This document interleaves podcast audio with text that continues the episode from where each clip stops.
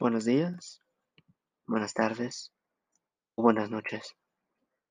Bienvenidos a un episodio más de este podcast, historias de todo tipo. En esta ocasión vengo con una historia que es muy conocida y que en lo personal es una de mis favoritas de este autor. Un autor conocido a lo largo de todo el mundo por sus novelas de suspenso, thriller, misterio, asesinatos y horror. Maestro de la escritura. Estoy hablando de Edgar Allan Poe.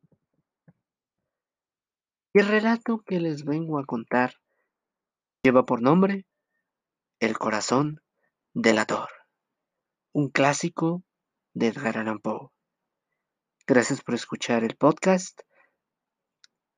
Y sin nada más que decir, comenzamos este episodio.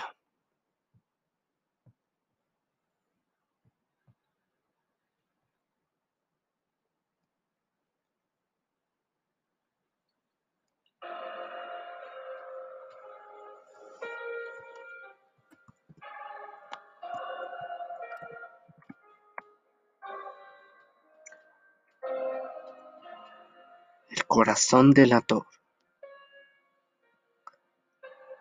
de Edgar Allan Poe.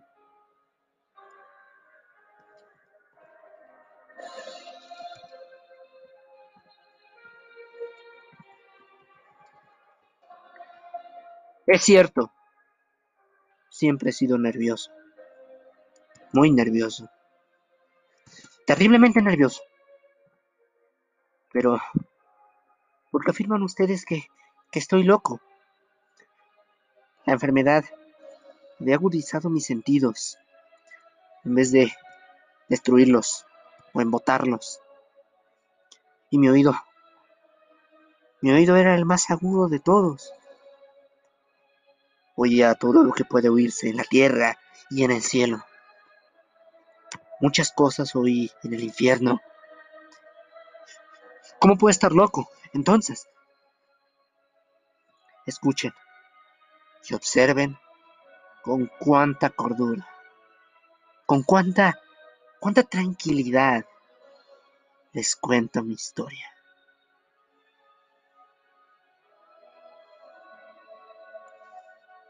Me es imposible decir cómo aquella idea me entró en la cabeza por primera vez, pero una vez concebida me acosó noche y día.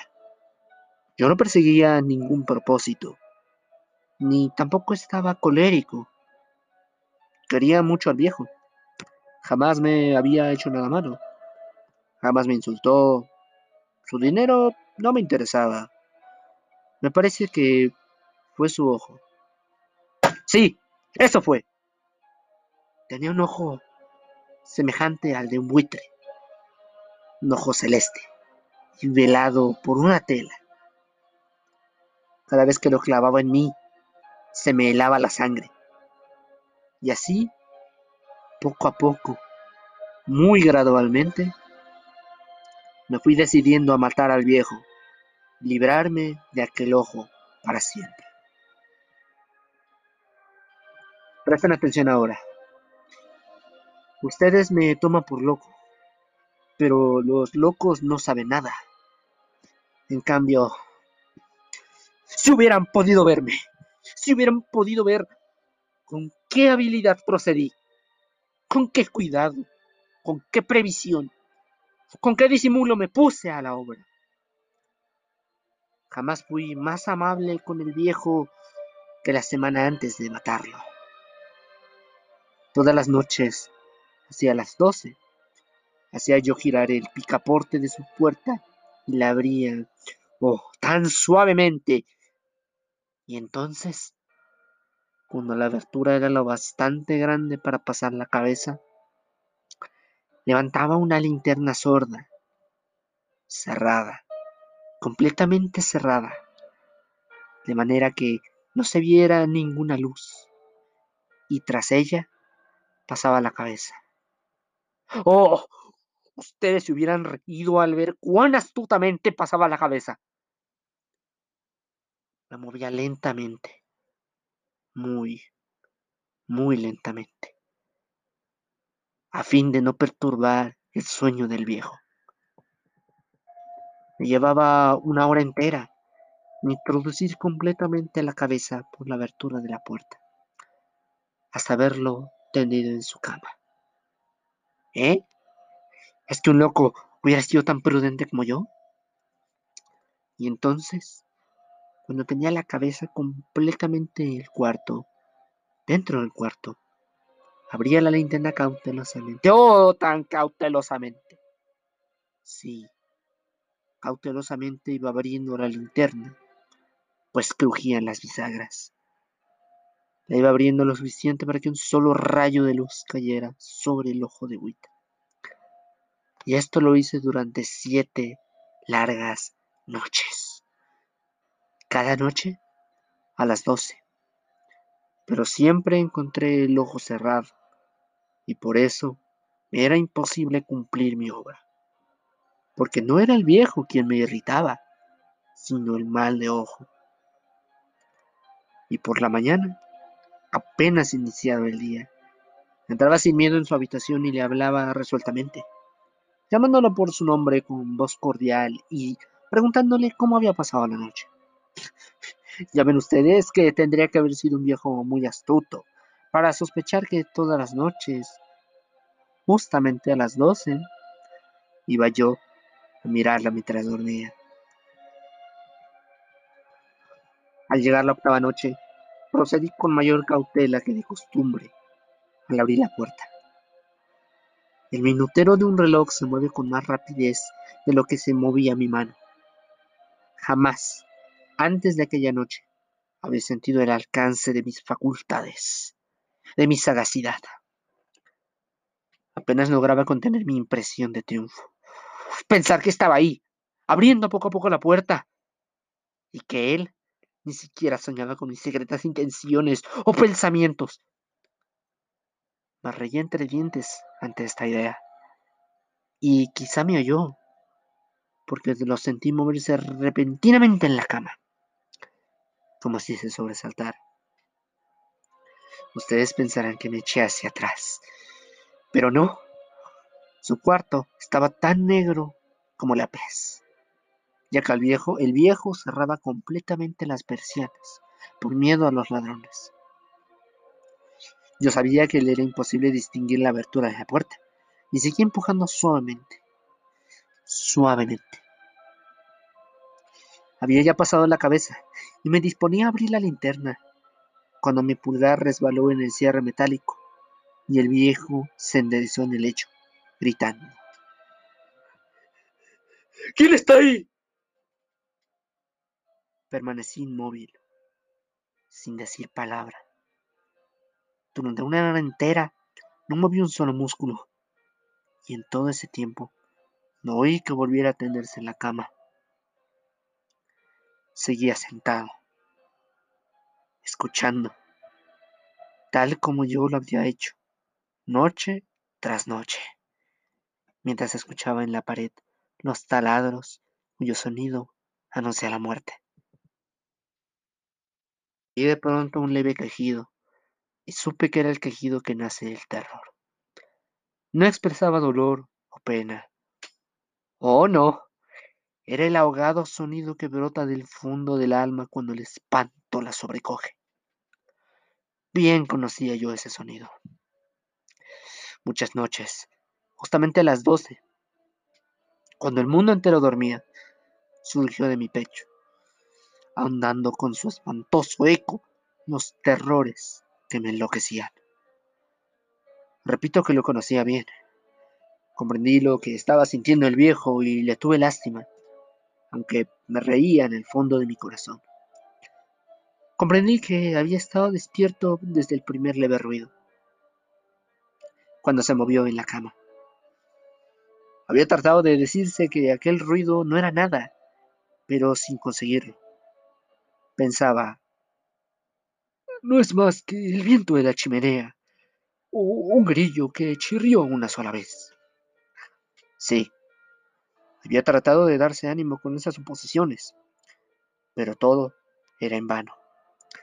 Todo era en vano, porque la muerte se había aproximado a él, deslizándose furtiva y envolvía a su víctima.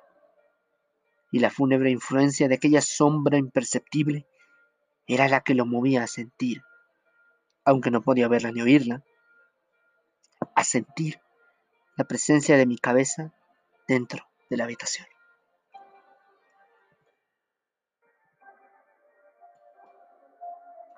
Después de haber esperado largo tiempo, con toda paciencia, sin oír que volviera a acostarse, resolví abrir una pequeña, una pequeñísima ranura en la linterna. Así lo hice. No pueden imaginarse ustedes con qué cuidado, con qué inmenso cuidado, hasta que un fino rayo de luz, semejante al hilo de la araña, brotó de la ranura y cayó de lleno sobre el ojo de buitre. Estaba abierto, abierto de par en par. Y yo empecé a enfurecerme mientras lo miraba. Lo vi con toda claridad. Y un azul apagado, y con aquella horrible tela que me helaba hasta el tuétano. Pero no podía ver nada de la cara o del cuerpo del viejo, pues, como movido por un instinto, había orientado el haz de luz exactamente hacia el punto maldito.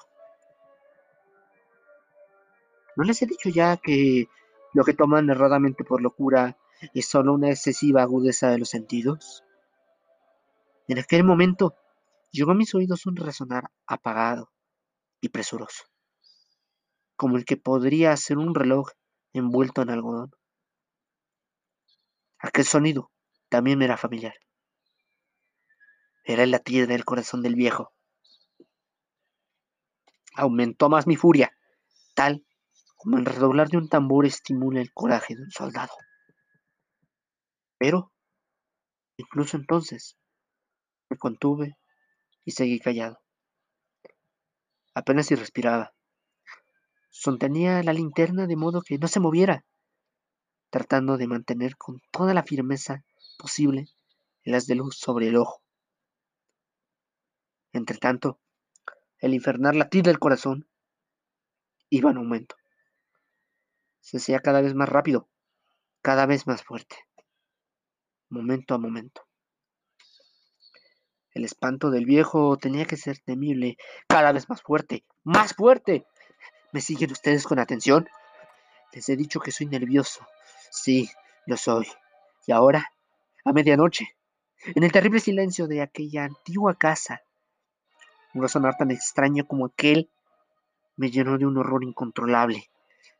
Sin embargo, me contuve todavía algunos minutos y permanecí inmóvil. Pero el latido crecía cada vez más fuerte, más fuerte. Me pareció que aquel corazón iba a estallar y una nueva ansiedad se apoderó de mí. Algún vecino podía escuchar aquel sonido. La hora del viejo había sonado. Lanzando un alarido, Abrí del todo la linterna y me precipité en la habitación. El viejo clamó una vez. Nada más. De una vez. Me bastó un segundo para arrojarla al suelo y echarla encima el pesado colchón. Sonreí alegremente al ver lo fácil que me había resultado todo. Pero, durante varios minutos, el corazón siguió latiendo con un sonido ahogado. Claro que no me preocupaba pues nadie podía, podría escucharlo a través de las paredes. Cesó, por fin, de latir. El viejo había muerto. Levanté el colchón y examiné el cadáver. Sí, estaba muerto. Completamente muerto. Apoyé la mano sobre el corazón y la mantuve así largo tiempo. No se sentía el menor latido. El viejo estaba bien muerto. Su ojo no volvería a molestarme. Si ustedes continúan tomándome por loco, dejarán de hacerlo cuando les describa las astutas precauciones que adopté para esconder el cadáver. La noche avanzaba, mientras yo cumplía mi trabajo con rapidez, pero en silencio. Ante todo, descuarticé el cadáver. Le corté la cabeza, brazos y piernas. Levanté luego tres planchas del piso de la habitación y escondí los restos en el hueco. Volví a colocar los tablones con tanta habilidad que ningún ojo humano, ni siquiera el suyo, hubiera podido advertir la menor diferencia. No había nada que lavar, ninguna mancha, ningún rastro de sangre. Yo era demasiado precavido para eso. Una cuba había recogido todo. ¡Ja, ja! Cuando hube terminado mi tarea, eran las cuatro de la madrugada, pero seguía tan oscuro como medianoche. En momentos en que se oían las campanadas de la hora, golpearon a la puerta de la calle. Acudí a abrir con toda tranquilidad, pues, ¿qué podía temer ahora? Llegué a tres caballeros que se presentaron muy civilmente como oficiales de policía. Durante la noche, un vecino había escuchado un alarido, por lo cual se sospechaba la posibilidad de algún atentado. Al recibir este informe en el puesto de policía, habían comisionado a los tres agentes para que registraran el lugar. Sonreí, pues, ¿qué tenía que temer? Di la bienvenida a los oficiales y les expliqué que yo había lanzado aquel grito durante una pesadilla. Les hice saber que el viejo se había ausentado a la campaña. Llevé a los visitantes a recorrer la casa y los invité a que revisaran a que revisaran bien. Finalmente, acabé conduciéndolos a la habitación del muerto. Les mostré sus caudales intactos y como cada cosa se hallaba en su lugar. En el entusiasmo de mis confidencias traje sillas a la habitación y pedí a los tres caballeros que descansaran ahí de su fatiga, mientras yo mismo, con la audacia de mi perfecto triunfo, colocaba mi silla en el exacto punto bajo el cual reposaba el cadáver de mi víctima. Los oficiales se sentían satisfechos. Mis modales los habían convencido. Por mi parte, me hallaba perfectamente cómodo.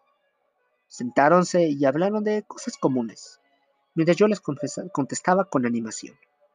Mas, al cabo de un rato, empecé a notar que me ponía pálido y deseé que se marchara. Me dolía la cabeza y creía percibir un zumbido en mis oídos. Pero los policías continuaban sentados y charlando. El zumbido se hizo más intenso. Seguía resonando y era cada vez más intenso. Hablé en voz muy alta para librarme de esta sensación, pero continuaba lo mismo y se iba haciendo cada vez más clara. Hasta que, al fin, me di cuenta de que aquel sonido no se producía dentro de mis oídos. Sin duda, debí de ponerme muy pálido, pero seguí hablando con creciente soltura y levantando mucho la voz. Empero, el sonido aumentaba. ¿Y qué podía hacer yo? Era un resonar apagado y presuroso, un sonido como el que podría ser un reloj envuelto en algodón. Yo jadeaba, tratando de recobrar el aliento, y, sin embargo, los policías no habían oído nada. Hablé con mayor rapidez, con vehemencia, pero el sonido crecía continuamente.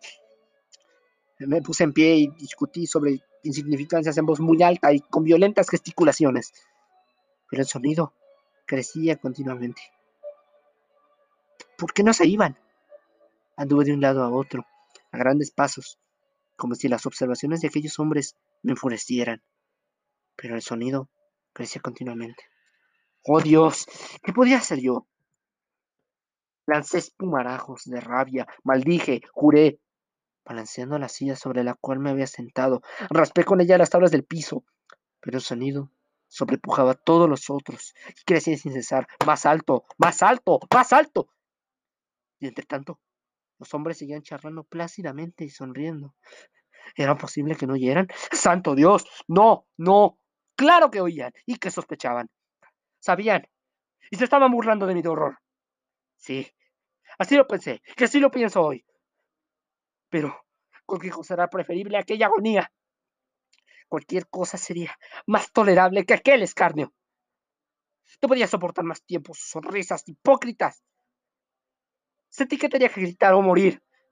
Y entonces, otra vez, escuchen, más fuerte, más fuerte, más fuerte, más fuerte. Basta ya de fingir, malvados. Aullé. Confieso que lo maté. Levanten esos tablones. Ahí. Ahí. donde está latiendo su horrible corazón.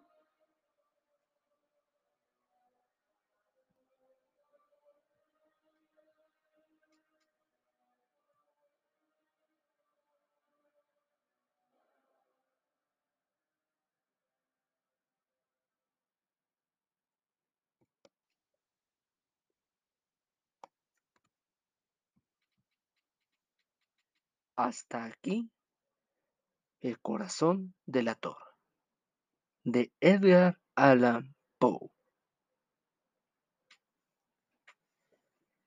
Muchas gracias por escuchar este episodio de podcast. Es un poquito más largo que el anterior. Y les traigo una historia muy clásica, súper, súper clásica de Edgar Allan Poe, uno de mis autores favoritos. Em, me encanta el estilo tan sombrío, tan detallado que tienen sus historias. Es algo simplemente hipnótico. Eh, gracias por escuchar este podcast. Eh, traté de... Ah, ¿cómo lo digo? Me duele un poco la garganta. Este... Traté de narrarla de la mejor manera. Espero que les haya gustado. Em, y pues nada. Esta historia habla sobre un loco, entre comillas, que escucha más allá de lo que la gente normal escucha y puede escuchar el corazón de su víctima aún después de haberla matado. Recuerden seguirnos, seguirnos en la página oficial de Facebook de historias de todo tipo.